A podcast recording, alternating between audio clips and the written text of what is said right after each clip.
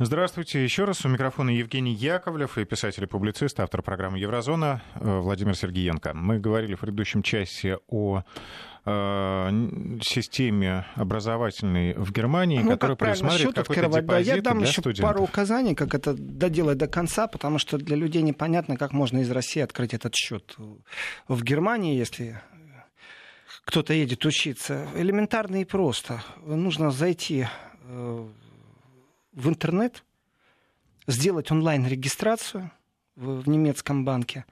После того, как эту онлайн-регистрацию сделать, нужно распечатать эту бумагу.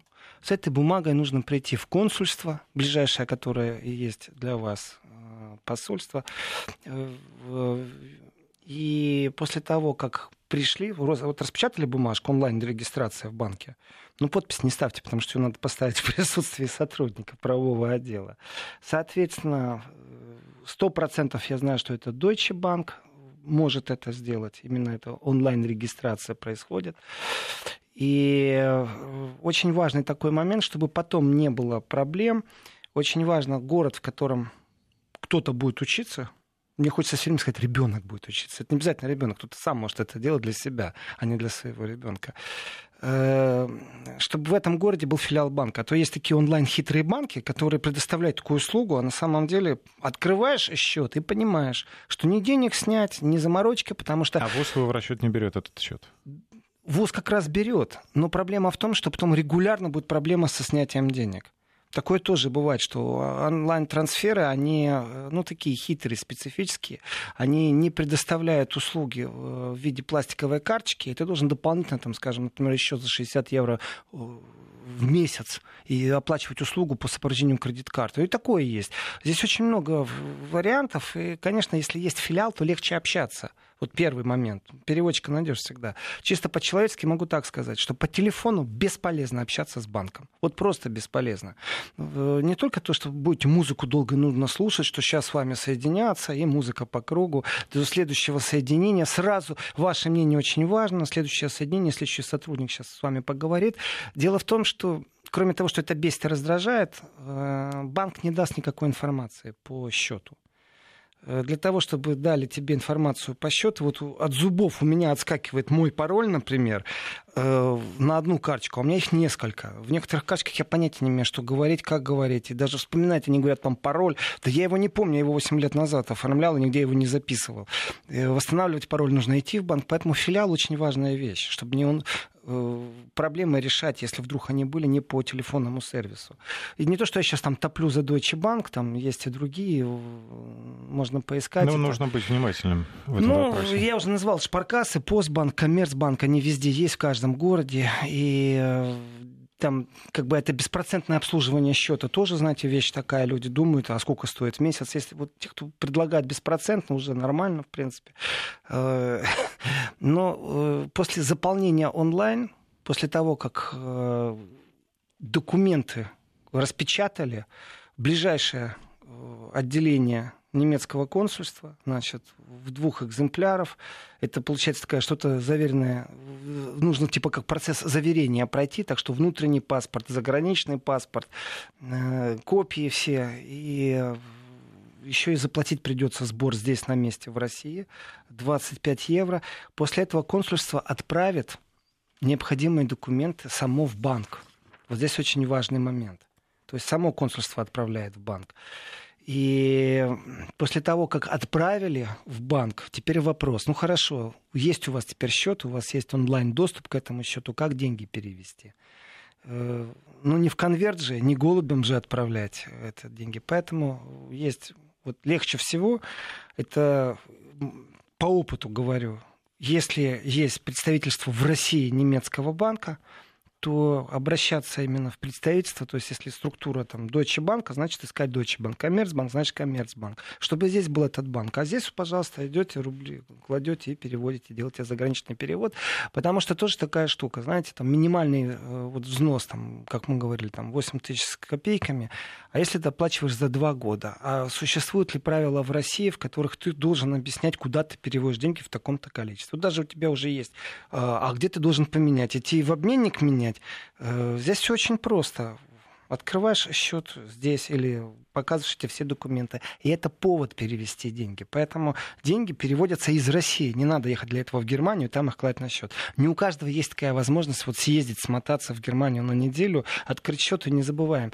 Э, для особо нерасторопных, что примерно вся эта процедура, пока посольство... Вот консуль... я хотел спросить, сколько да. времени это занимает? Э, то, что пишут в интернете, это неправда. Насчет того, что там, там считайте, что это неделя. Это неправда. Никакая неделя не проходит. Потому что, я так скажу, э, для двух НКО в Германии, к которым имею отношение, для одной НКО открыли... Это прям в Германии переписка, это не где-то там.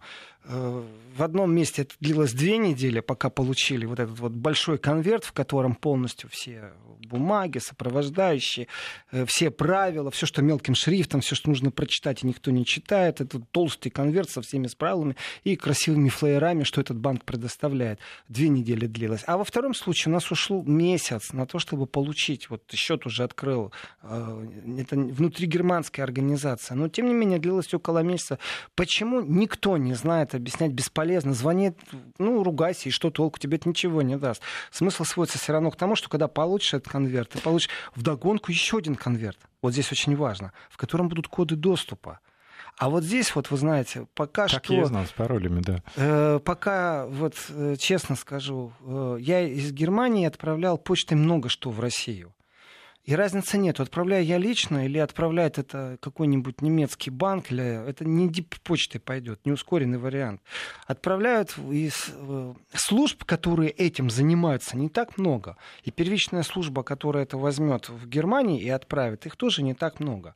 И все что угодно происходило. И терялись, и шли больше месяца. И вот эти вот сказки в интернете, через две недели вы получите документы, а мы вам сейчас вышлем копии, значит, предыдущие документы нужно аннулировать, если вам, допустим, код доступа новое. Конечно. То это может затянуться. И в последний момент, что а, там у нас неделя времени, все придет. Да не придет через неделю. А еще если придет, знаете, у меня вот высылал книги из Германии в Россию. И э, приходилось иногда и по два месяца ждать, и приходили книги реально с под, подмоченной репутацией, в том смысле, что внутри все промокло, э, ну, не убили книгу. Вот сейчас вот книгу действительно, между прочим, э, должен об этом сказать. Я рассказывал о презентации книги Эгона Кренца. Да-да-да. Э, и известно, что глава государства России по-немецки-то очень даже силен я сейчас о Путине, то издательство приняло решение, подписанная книга Эганом Кренцем, тоже Путину отправлено, так отправили дипочтой. Долго думали, совещались, обратились с просьбой в посольство, и посольство пошло навстречу Российской Федерации. То есть они пообещали, что будет отправлено дипочтой. Но не все же будет дипочтой отправлять. В этом отношении э, по поводу документов лучше взять заранее, ну, исходить из того, что эта процедура будет не недельная, там, двух-трехнедельная. Лучше за месяц, да, как минимум. Это месяц, а еще лучше рассчитывайте, что это хороших 6 недель на это все уйдет.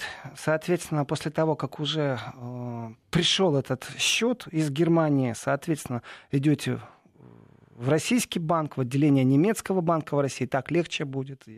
Но это не обязательно. В принципе, это перевод просто за границу.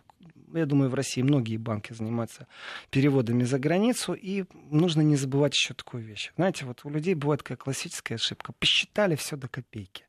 Хм пошли, поменяли, посчитали. Но не забывайте, пожалуйста, что транзакция тоже стоит денег. Переконвертация различная. Переконвертация, конвертация, еще и транзакция будет стоить денег. И если отправить деньги из России в Германию, считайте, за эту услугу тоже нужно заплатить денег.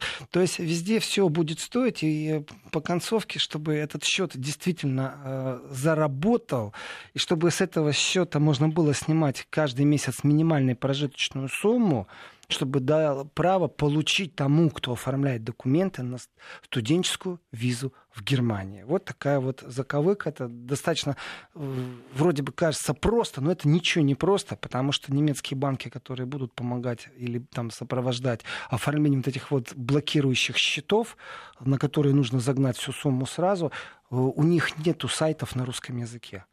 У них нету сайтов на английском языке. А через онлайн-переводчик, говорю сразу, очень тяжело все это делать, потому что э, онлайн-переводчики не всегда берут текст, который указан в полях при заполнении анкеты. Поэтому легче эту анкету распечатать. Знаете, вообще, я хочу сказать, э, с учетом всех этих вот препон, преград и так далее... Лучше учиться учитесь в России. В России. Ну, ну, если там нет вот в Германии какого-то вуза с э, специальным каким-то образованием узконаправленным, то зачем ехать в Германию тогда, например? Э, тоже вопрос достаточно житейский, часто задаваемый. Да, стоимость высокая. Во-вторых, ну вот такие вот большой какой-то административный такой барьер. Есть люди, которые думают, что благодаря такому хитрому худу они как-то запрыгнут в европейский поезд и будут там жить. Во-первых, студенческая виза не дает полноценного права на пребывание, она заканчивается, начинается там продлевание. Я скажу, что много кто, э, в том числе и из России, это связано, между прочим, не только вот только с Россией. Если из Франции кто-то хочет в Германию поехать обучаться, а это вообще, то, то же самое эта система будет. работает только в Германии? Ну, в Нет, других... она практически везде, но э, по Евросоюзу такая система. Э, но я знаком с германской. Она везде. Но она относится не к России. Это вообще правило. Если вы из Чехии или из Франции будете uh-huh. пробовать обучаться в Германии, все то же самое. Точно так же нужно оформлять счет, все то же самое, вот этот блокирующий счет. По поводу специализации, э, я так скажу. Миф о том, что став студентом, ты сможешь остаться в стране, это реальный миф. Э, во-первых, право... Ну, хотя бы за время обучения ты можешь ассимилироваться, наверное, как-то. Ассимилироваться, обрасти знаком, я так скажу, это погружение в языковую среду больше. Но, опять же, дорогие радиослушатели, дорогие радиозрители, не забывайте элементарные вещи.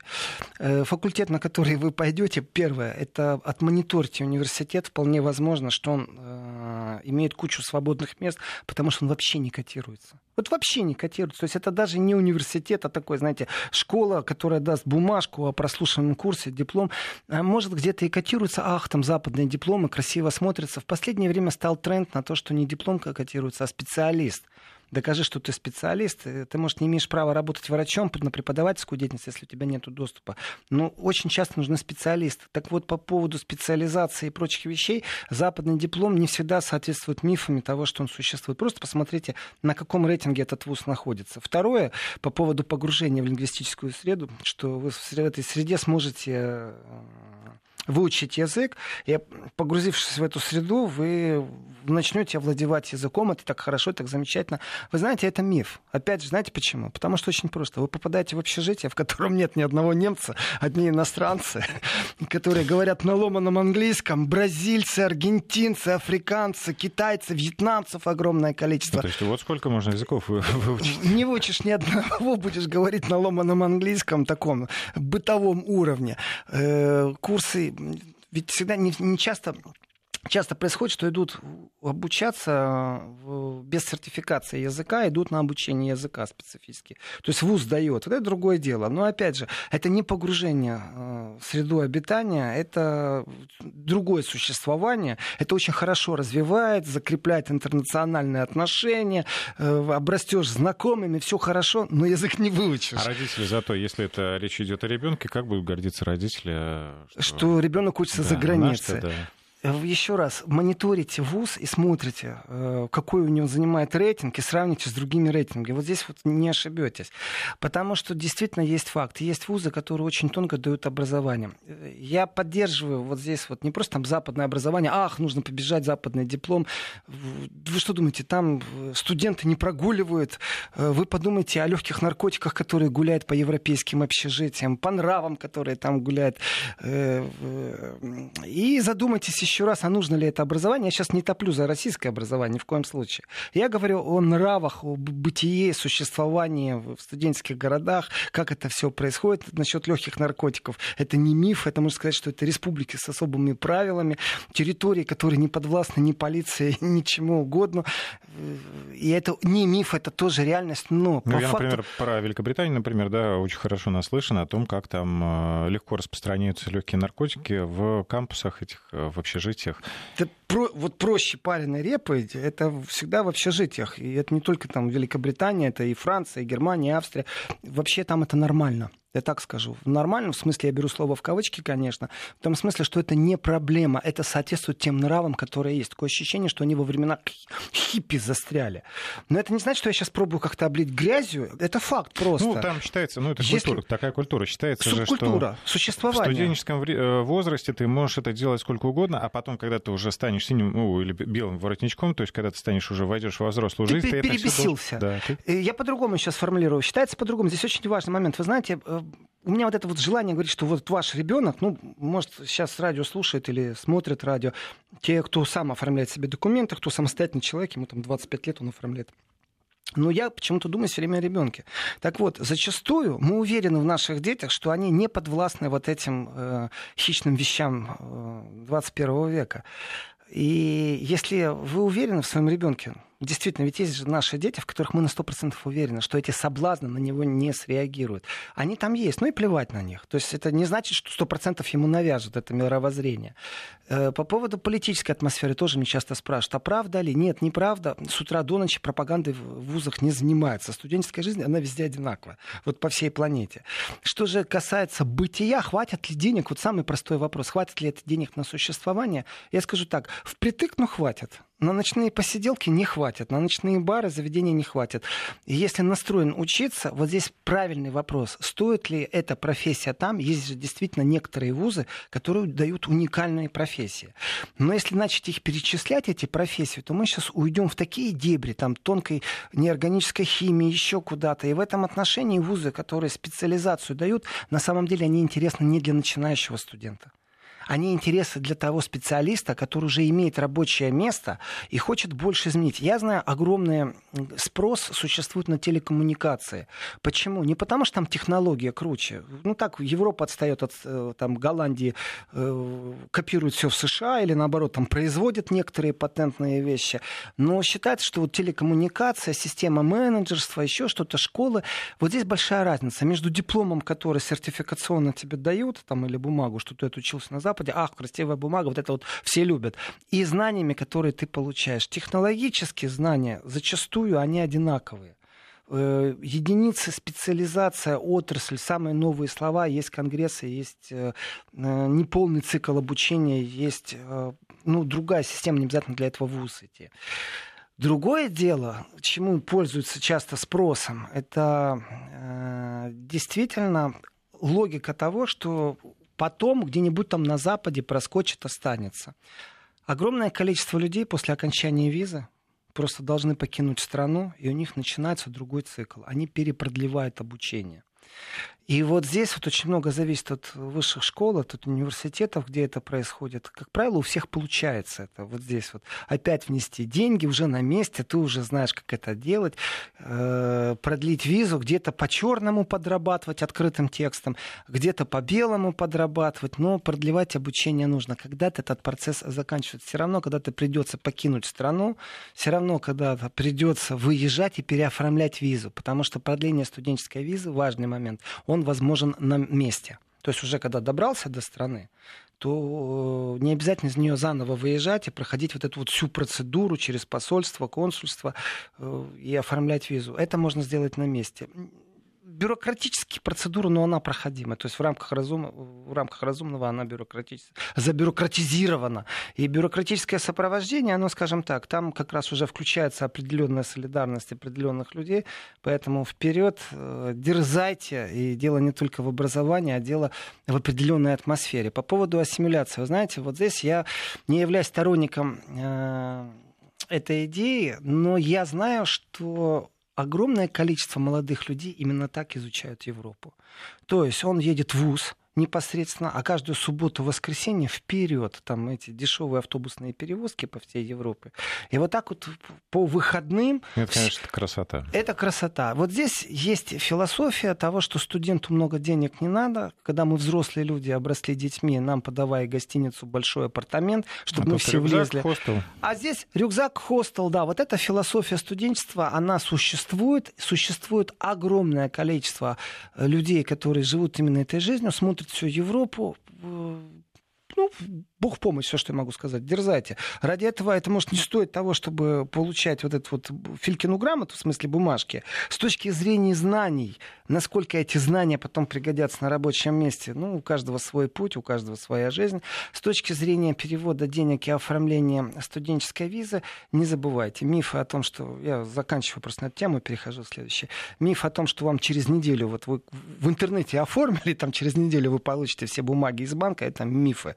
Пока до вас дойдет, исходите из хороших месяца полтора, если не потеряется. Ну, а морально начинайте готовиться за А морально ищите знакомых, на чей адрес прямо в Германии можете получить, чтобы вам потом личной доставкой это сделали и личным курьером. А морально э, исходите из того, что образование там зачастую сводится к тому же, как и здесь. На рабочем месте с нуля нужно вникать в то, что нужно делать. И западная корочка, ах, я прошел курсы, ах, я там закончил, к сожалению, не всегда работает. Так что дизарте, успехов вам. Если что, пишите вопросы. На... Ну и как-нибудь еще европейскому студенчеству мы еще как-нибудь отдельно На еврозону, на Вести ФМ. Посвятим время. Да. Итак. Значит, меняем тему. Перемещаемся в Нидерланды. Перемещаемся в Нидерланды. Давайте так. Это не первая страна, э, где в Евросоюзе. Год назад в Австрии уже запретили носить паранджу, а сейчас в Нидерланды. Это снова инфоповод поговорить. На самом деле не все так просто. С 1 августа в Нидерландах запрет на ношение паранджи в общественных местах. Э, ну, паранджа и небаб запрещены бурки и никабы. То есть это вот э, те элементы одежды мусульманской, которые полностью закрывают лицо, оставляя открытыми лишь глаза. У меня сразу же вопрос. Я сам себе задам риторический вопрос, чтобы объяснить. То есть паранджа, а... по-моему, это немножко не то. Это связано с религией? Почему мы говорим о парандже, почему мы говорим о никабе? Или это связано с закрытым лицом в общественных местах? А как быть с, со шлемами мотоциклистов? А как быть с марлевыми повязками на лице? Вот как с этим быть? Э, запрещено это или не запрещено законом? Почему такой акцент? Ведь женщин по официальной статистике, которая в Нидерландах полностью закрывает лицо, от 200 до 400 человек. Ну, не так много, э, между прочим, на всю Голландию. Это страна э, не страдает от того, что на улицах огромное количество людей ходят с закрытыми лицами, но тем не менее закон принят. Вот, извините, я поправлюсь, паранжа полностью закрывает лицо. Это так, для точности просто. Э, ну, в законе написано не кап паранжа. Но это не только связано вот как-то с религией, это связано вообще с закрытием лица и с закрытым лицом появления в общественном транспорте. Значит, общественное место что такое? Ну, давайте так. Что такое общественное место? Территория или пространство э, потенциального местонахождения э, людей. Ну, э, улица, автобус, метро. Улица, магазин. автобус, метро. Больница. Больница. Больница. С, э, университет. Университет, открытый университет. А если это частный университет, то это уже не общественное место. Ну, общественное место, mm-hmm. оно может иметь свои правила.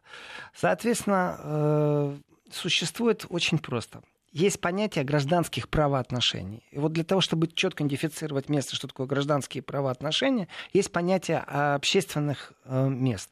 В этом отношении э, в Голландии сразу начались интересные разговоры по поводу того, кто несет ответственность за что. Ну хорошо, ну придумали закон. Но с 1 августа вот введен этот запрет на ношение в общественных местах, включая школы, включая транспорт, включая государственные учреждения, включая больницы, элементов одежды, которые закрывают лицо. Э, что значит элемент одежды? То есть в законе не стоит, что это связано как-то с религией. Просто закрывать лицо нельзя в общественных местах. Соответственно, человек с марлевой повязкой на лице это то же самое, что он в каком-то э, головном уборе, который тоже будет закрывать. Особенно тяжелая вуаль, большая и длинная, тоже запрещена на самом деле по этому закону. Просто акцент всегда идет на свободу религии, на свободу вероисповедания. Вот здесь вот акценты идут в дискуссии. Спекуляция. Это спекуляция. Но об этом после новостей. 12.35 в Москве. У микрофона Евгений Яковлев и Владимир Сергиенко. Тут есть критика от наших э, слушателей э, в адрес э, Нидерланд, Нидерландов по поводу того, что теперь и маскарады, получается, под запретом, и дайвинг, каюк. А причем дайвинг? Вы же не ходите по городу в маске э, для ныряния. И также, в общем-то, и с мотоциклом. Если вы едете на мотоцикле, э, вы, ну да, вынуждены закрыть лицо, чтобы его не травмировать. А если вы сошли, вы же не ходите по улицам в метро в мотоциклетном шлеме? Э, ну, некоторые ходят. Некоторые ходят и на демонстрации, некоторые ходят ну, вот как в раз шлемах. надо штрафовать, да, по Вот пусть надевают установленным- строительные каски на голову, когда им это хочется, а не строительные. Можно алюминиевую шапочку надеть. Можно кастрюлю на голову надеть, и это мы знаем. И это уже проходили, и это уже видели. Ну, вот простой вопрос. Общественное место, больница. Э, Вот здесь вот такая штука. А как поступать, если пришел человек? Что, вот нельзя ходить, и что теперь? Охрана должна вывести или что? Или она не будет впускать в больницу? Вот ну, в где первую гра- очередь попросите открыть лицо. кто должен этим заниматься? Врач, санитар, э, тот, кто на регистрационной стойке стоит, охрана. Вот кто должен этими вопросами вообще заниматься? Соответственно, если Голландия с 1 августа вводит э, запрет э, полностью на ношение в общественных местах определенных видов гардероба, которые закрывают лицо, то должны продумать о том, как это будет происходить на местах. Хорошо, больница, автобус?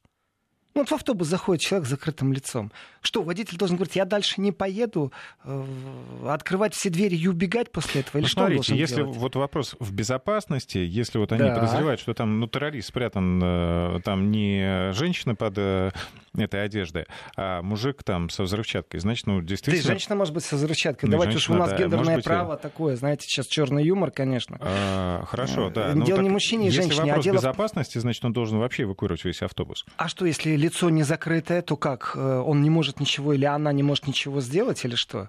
Если лицо не закрытое, тогда точно так же он может провести свой террористический акт, если хочется сильно. Ну, хорошо, да. Да? да, Соответственно, да. лицо не является э, каким-то фактором безопасности. Другое дело, что для следователей потом нужно, наверное, как-то идентифицировать, с кем бы ты был связан и прочее.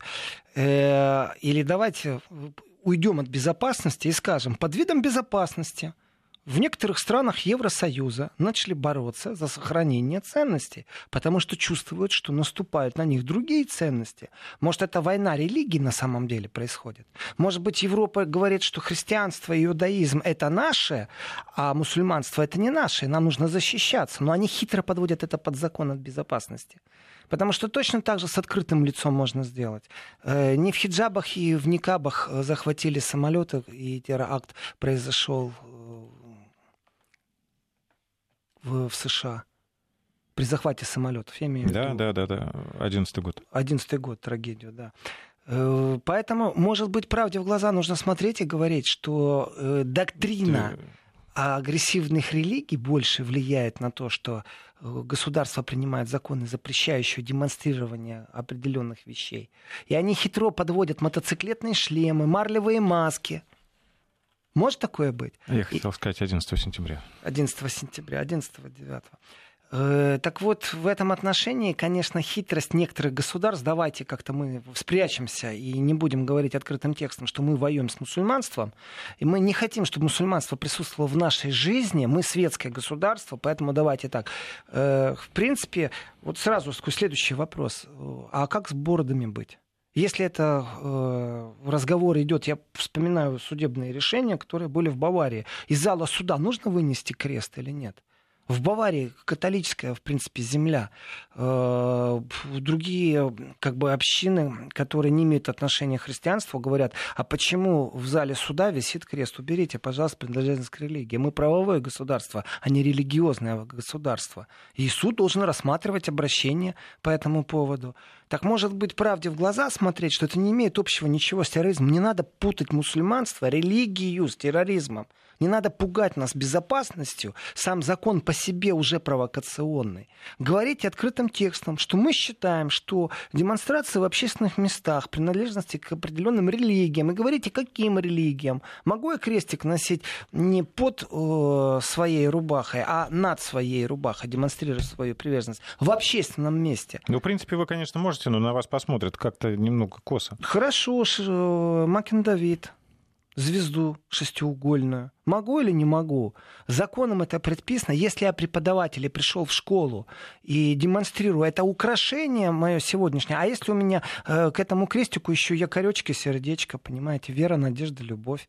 Имею я право или не имею права? Или вот это вот заигрывание вечно с толерантностью, что можно или нельзя, они допрыгались, они сейчас, я имею в виду в смысле европейцы, допрыгались до того, что они должны прятать даже закон о том, что у них есть их какие-то догмы, религиозные убеждения, нравы, в публичных местах, они не хотят присутствия, усиления присутствия рекламы, пиара, как хотите, иных религий, и отстаивают свои христианские догмы, свои традиции посредством того, что они прячутся за терроризм. Но извините, пожалуйста, они тогда путают разные вещи.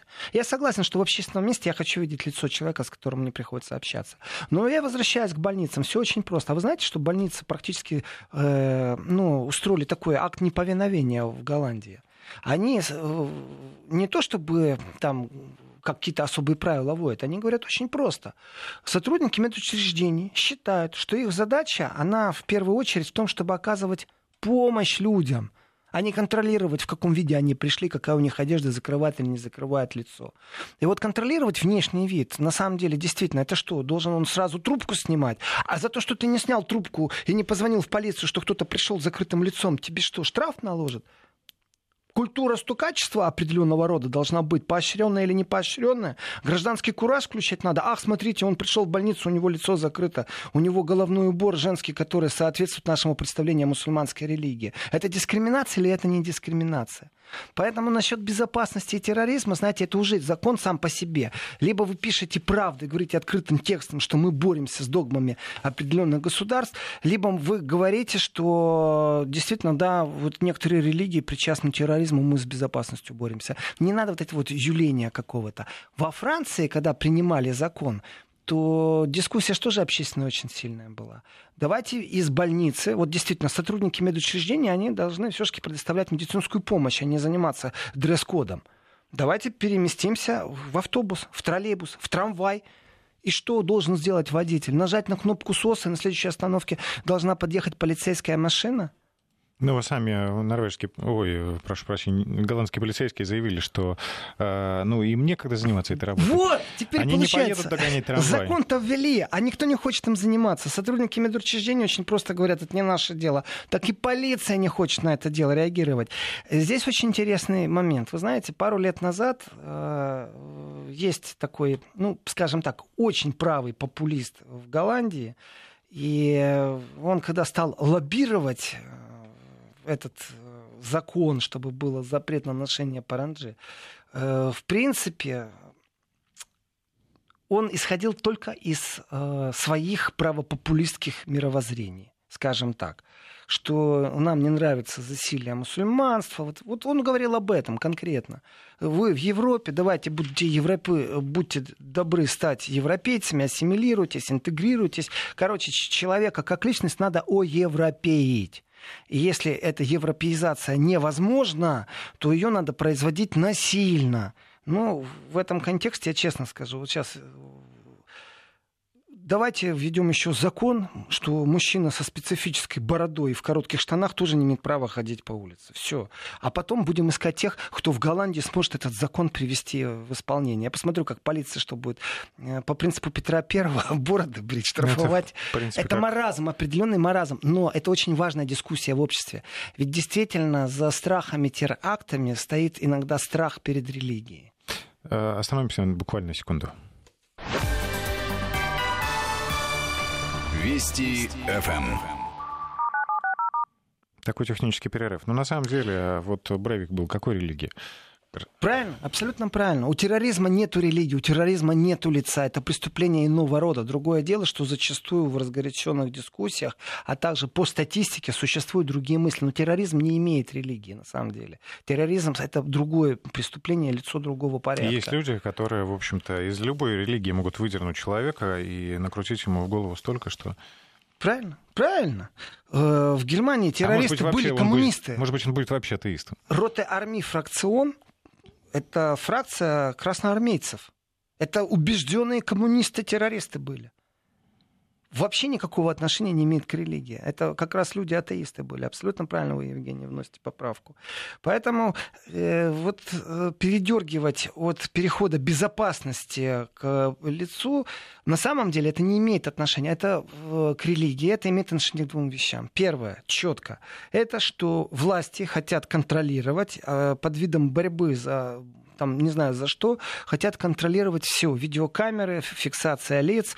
И в этом отношении имеют ли они право сегодня это делать? Давайте так, каждое государство пусть разбирается на своем национально-государственном уровне, на законодательной базе, вносит изменения в Конституцию, пусть это все будет в демократических рамках.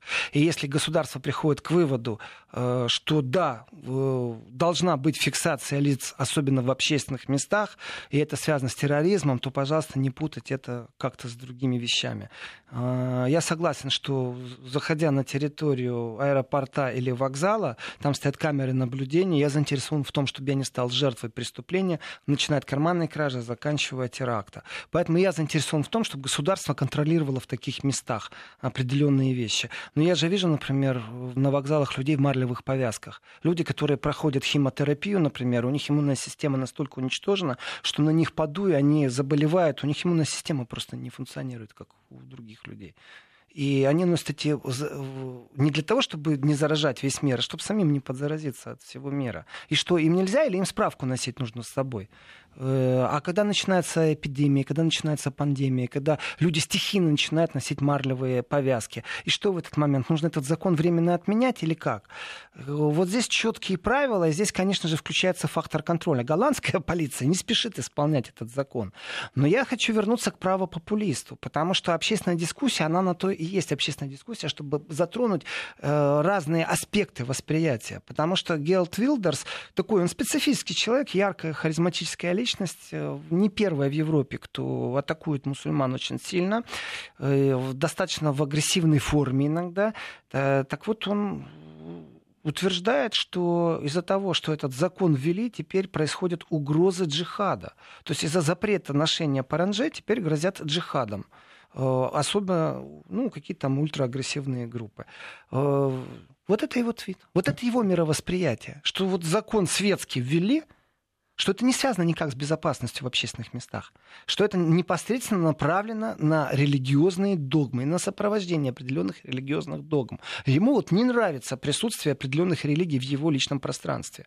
И он атакует.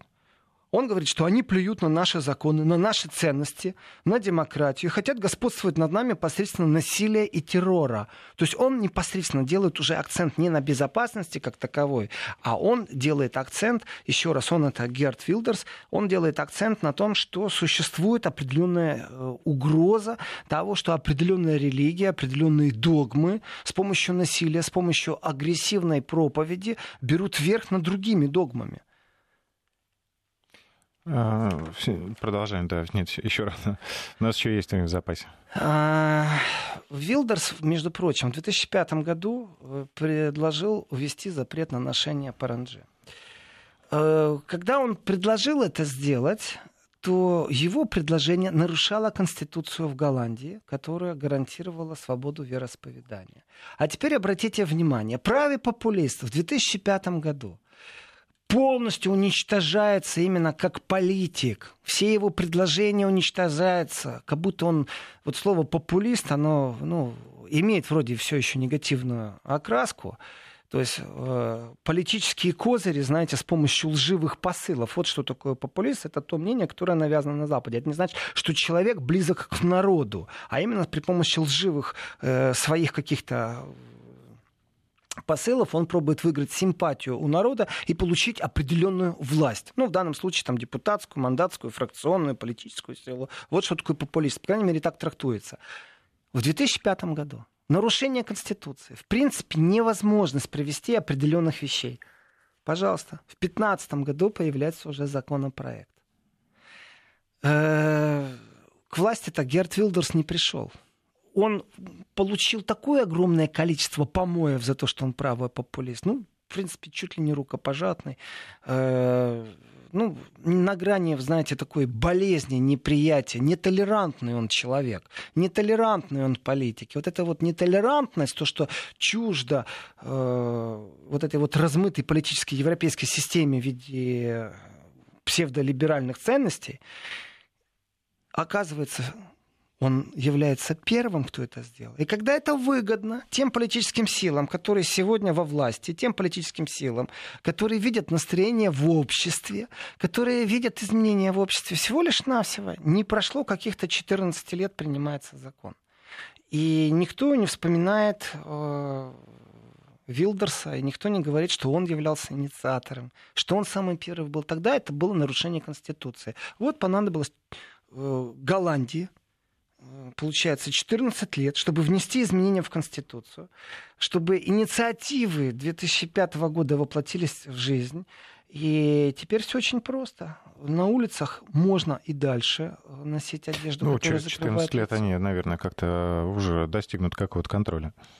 Еще через 14 да. лет? Ну, в будущее. Но время покажет. В любом случае... Э- я так скажу, протест против этого закона тоже такая специфика. Знаете, а, а мэр столицы голландской, э, Фемке Хальсема, я даже имя второй раз не смогу повторить. Вот. Ну, она ничем до этого не была известна, но теперь она стала известна тем, что она не собирается вообще в своем городе контролировать как-то рьяно запрет на этот закон. Вот так вот.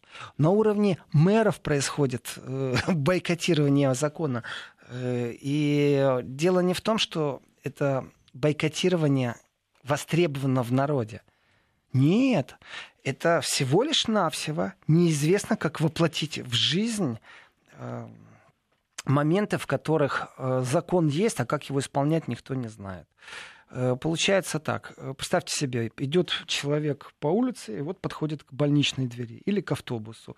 И в этот момент все, кто стоят на улице, должны достать мобильные телефоны или как, позвонить в полицию, чтобы полиция прибежала и что, сорвала? Или доставила в участок. Вот здесь очень интересная вещь. Там, во-первых, величина штрафа описывается тоже, сколько это стоит, удовольствие первый, второй раз, третий раз. И что делать? Ну вот если женщину в Паранже, э, она нарушает этот закон, и ее из общественного транспорта, из общественного места, как больница или госучреждения должны куда-то доставить. А дальше включаются другие права. Э, во-первых, э, кто и как с нее будет это снимать?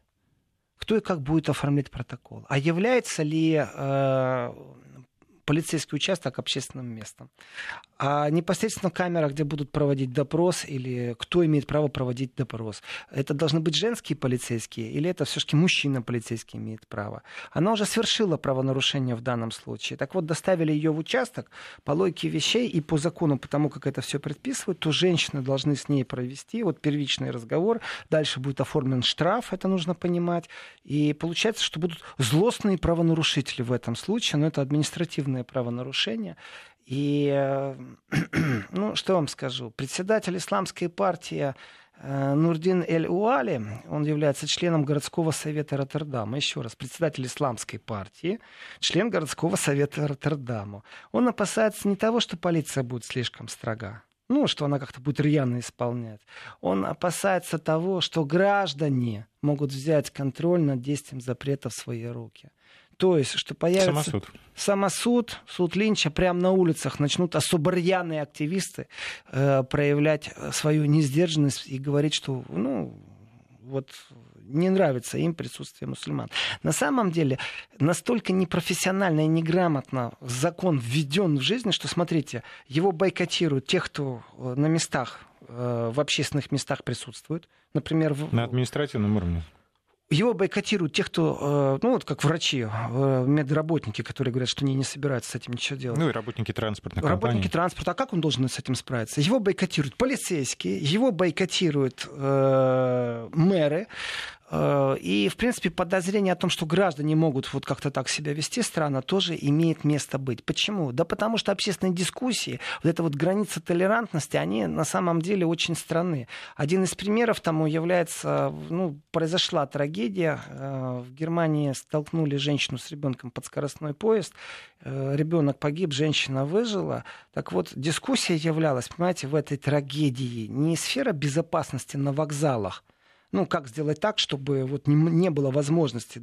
Есть же места, где полностью стеклянная ограда стоит, вот как в Париже, метро. Ну, невозможно на, попасть на э, железнодорожные пути, потому что стекло полностью. И когда уже поезд подъезжает, тогда это стекло открывается, и ты можешь попасть в поезд. Невозможно просто кого-то скинуть. А дискуссия, знаете, о чем была? Уместно или неуместно говорить, что тот, кто совершил это преступление, человек, который толкнул, э, кто он, откуда, какой он, из какого государства, цвет кожи, и вообще э, с точки зрения этики и объективной журналистики э, является ли соблюдением стандарта неупотребление э, того, откуда этот человек происходит. То есть это был эритерец.